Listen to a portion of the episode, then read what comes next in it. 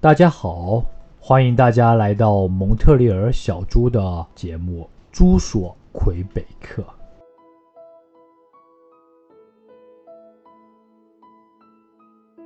又一次通过麦克风、通过网络和大家沟通。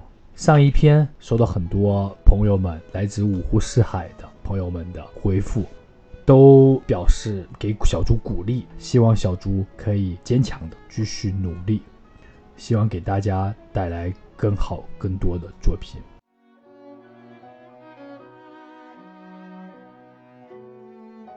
收到很多家长的回复，都说他们的孩子也在加拿大留学，很多都在蒙特利尔留学。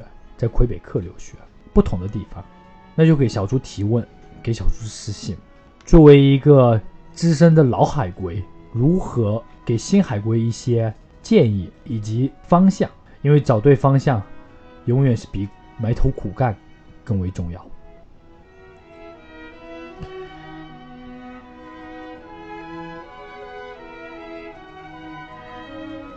如何？在新的环境里提高自己的学习和生活能力。作为一个真的是资深的老海归，小猪今天也给大家分享一下当年小竹留学生活经历的那些见闻，如何在加拿大、在蒙特利尔、在国外留学，如何做到德智体全面发展。学生家长问到小竹，小竹第一句话就会问学生或者学生家长。你加入了学生会没有？貌似清一色的回答都是没有。再继续问下去，回答基本就是不感兴趣。感觉中国留学生比例很少，有的会说这个水很深，可能是因为我们民族特性，我们海外华人在国外都不喜欢从政也好，或者是发声也好，更加热衷于赚钱，像小猪一样，我们都喜欢从商。所以留学生呢？加入学生会的呢，基本上比例很少，就是有也是插入中国学生会。大多数的学生呢，业余时间都会去打工、餐馆也好，不同地方也好。那今天小猪要跟大家讲讲小猪留学的时候那些年的事儿。跟其他留学生一样，小猪也会去打工，但有一点，小猪会加入学生会。为什么会说加入学生会？因为魁北克的学生会。或者说海外的学生会，毫不夸张说，它是一个非常特殊的组织，跟国内的学生会它是有天壤差别的。首先，当然小猪也不一定确定国内的学生会，据说国内的学生会是隶属于团委的，团委呢是隶属于党委的，就是一级一级由组织来安排的。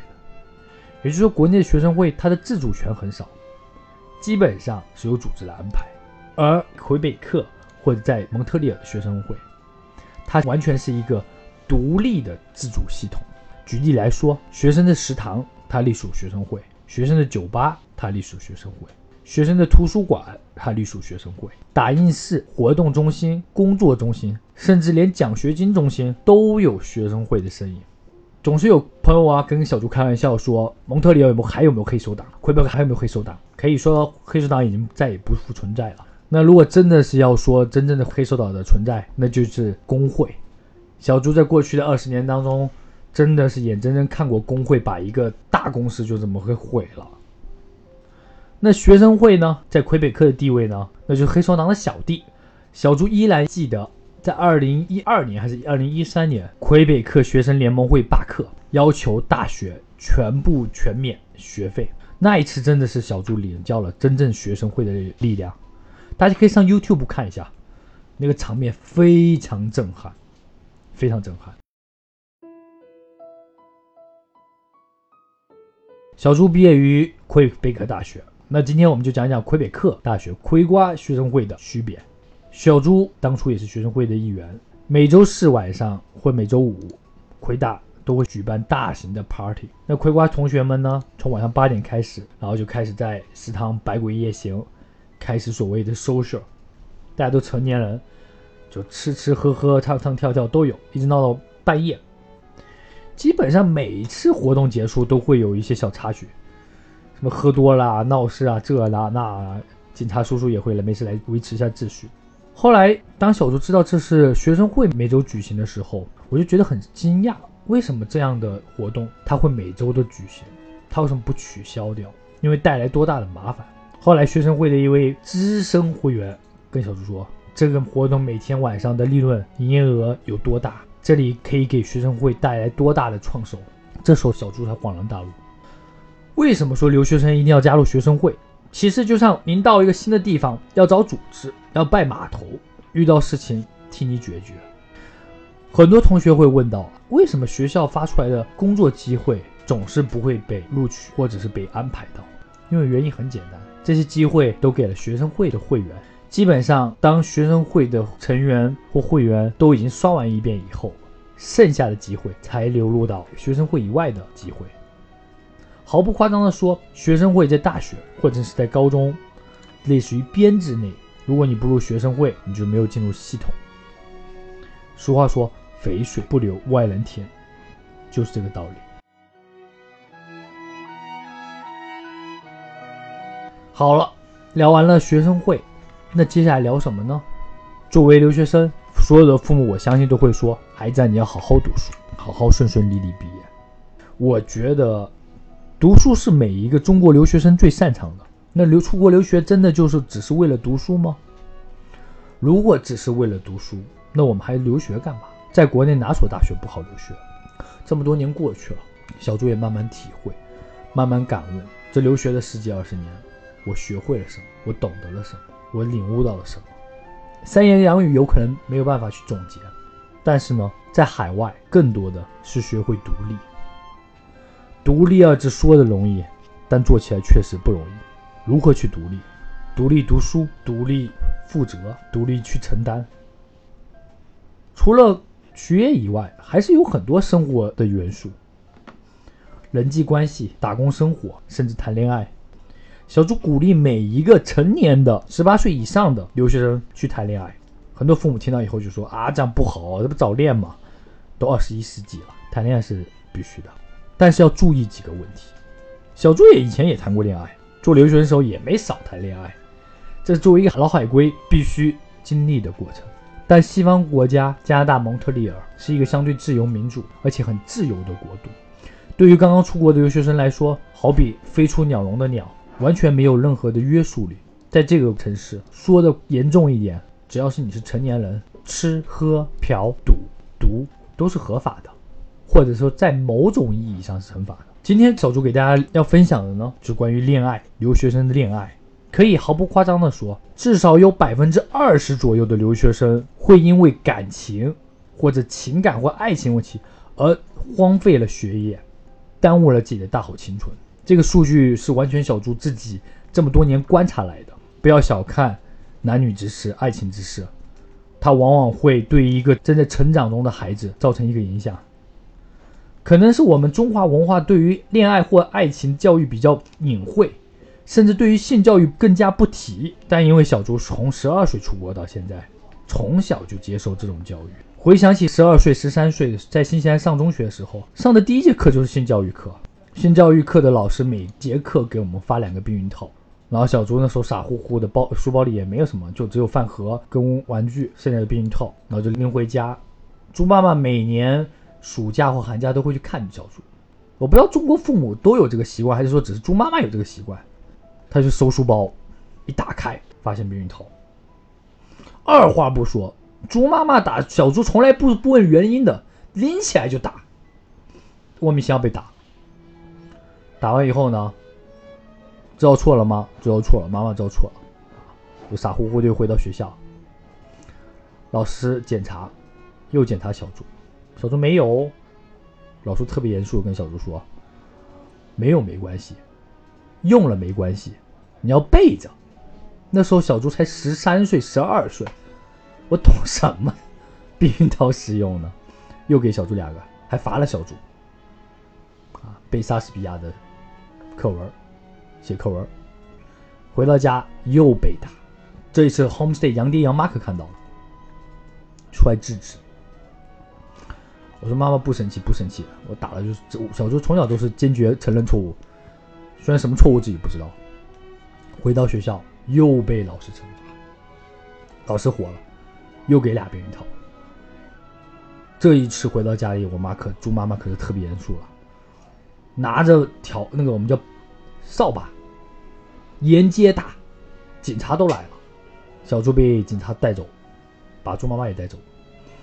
小猪又跟警察姐姐叔叔说：“警察叔叔，我爸妈，我妈没有没有在打我，只是跟我教育我，只是跟我聊聊聊聊教育，聊聊人生。”把小猪妈妈放回去了。猪妈妈嚎嚎大哭，哗啦一下把所有避孕套给扔出来。这时候我才恍然大悟，我说这是老师给的。猪妈妈大家都很多人都知道，猪妈妈是老师，小学老师。当这么多年小学老师，他怎么没给学生发过避孕套？怎么一到猪小猪这儿，我说真的是。当然这件事情至今为止，啊，猪妈妈没跟小猪道歉过。老师在上课的时候怎么跟我们说的？不管是男生还是女生，在遇到紧急的情况下，遇到威胁到生命情况下，特别是女生，你面对坏人没有办法反抗情况下，你需要怎么办？这时候答案对于传统中国文化来说确实比较荒谬，但是这实实在在我们的学习。这时候女生应该拿出避孕套说：“请使用避孕套，千万不要反抗，要把歹徒或者对方对你的伤害降到最低，保护好生命，保护好自己。”尽量减少对方对你身体上的伤害，这就是小猪受过的性教育课。为什么小猪今天拿这个出来讲？因为在过去的这么多年，小猪发现留学生谈恋爱归谈恋爱，但是呢，很多该注意的情况他并没有注意。两小无猜谈恋爱，生活在一起同居，这很正常，大家成年人。但留学生嘛，千万千万不要怀孕。这个是小猪在过去这么多年来看到很多血淋淋的真实故事，讲一个极端的故事给大家，也可以说是真人真事。年轻人，大学生，二十岁出头，两人同居了，大一、大二，男的应该也是个富二代，女的怀孕了，怀孕了以后，女方要求男方结婚，男方不愿意了，特别不愿意。男方家里因为也有背景，做生意的。坚决说 no，而且男方坚决要求分手，男的就这么拍拍屁股走了。女方非常生气，警告男方说不要踏入中国土地一步。谈恋爱很正常，但一定要小心慎重，千万不要怀孕。这个分分合合这很正常的事情，我们看到很多，千万不要走极端，千万不要说闹自杀。古代西天取经，难道取经就真的是取到经，拿到毕业证书就一切就结束了吗？学会独立，学会坚强。取经之路上有那么多妖魔鬼怪，难道天天打妖怪吗？其实挑战的是自我，挑战的是一种寂寞。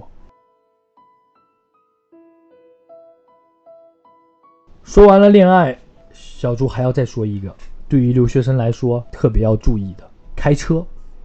很多人一出国留学，大家看到很多新闻里报的超速、撞车等等等等。年轻人考到驾照，第一时间想开车，这很正常。车不贵，国外车很便宜，基本上是国内车二分之一价格，算是更便宜。但是你是否有这个能力把这个车驾驭好，这是父母一定要慎重。年轻人拿到车牌以后想去买车，往往都买好车，买了好车以后往往出事儿。一点不夸张，从年初到现在，多少个留学生找到说：“朱哥，我又吃了罚单，我又要上庭，你帮帮我吧，我不想被遣送回去。”早知现在，何必当初？干嘛又要酒驾呢？干嘛要无证驾驶呢？干嘛扣了分以后不好好处理呢？这么说完以后，大家觉得国出国留学这么可怕吗？这么这么危险吗？那也不至于，小猪不也活过来了吗？规规矩矩做人，好好读书，做该做的事，也不会有多大的问题。别作，no 作 no die，好好的学好管理自己，规划好自己。刚刚说谈恋爱，在北美很多地方是禁止堕胎的，一定要根据当地的法律。蒙特利尔要堕胎，如果真的怀孕了，这件事情操作起来是极其复杂的，不是说用钱就可以搞定。双方不要图一时的开心。做出愚蠢的行为。作为一个过来的留学生，一只老海龟，小猪今天透过电台给大家分享了这些过往的故事。如果您的孩子在这留学遇到问题，或者是他有任何疑问，随时和小猪联系。蒙特利尔小猪，您一辈子的朋友。谢谢大家，我们下期。